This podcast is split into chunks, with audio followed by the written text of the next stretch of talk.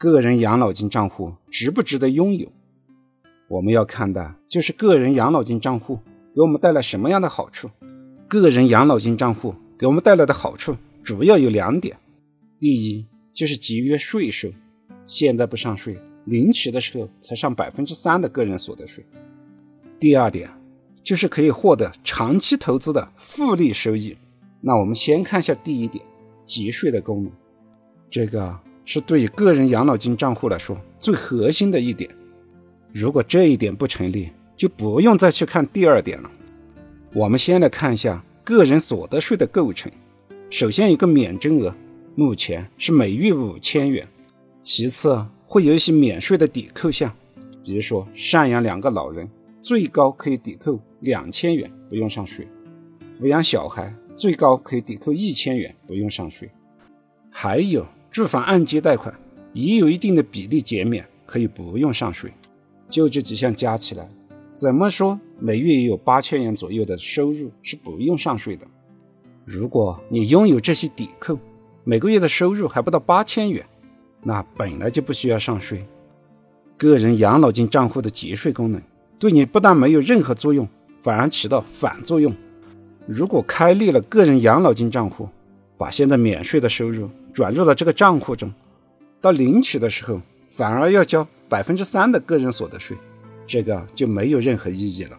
所以，对于目前不需要缴纳个人所得税的人来说，就没必要去拥有这个个人养老金账户。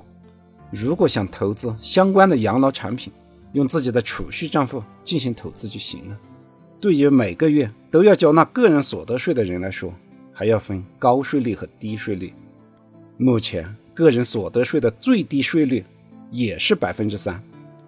如果每个月的收入减掉免税部分之后，需要缴税的部分平均每月在三千元以内的话，这部分收入目前执行的税率也是百分之三。按照刚才所说的抵税项来预算。也就是八千元的免税，再加上三千元的低税率金额，相当于月均收入在一万一左右。对于这部分人群来说，个人养老金账户也没有起到节税的功能，只起到个人所得税延后征收的功能。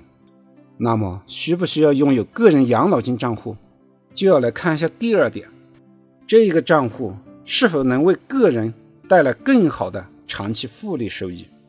在个人养老金账户里面进行投资，是否能带来更好的长期复利收益？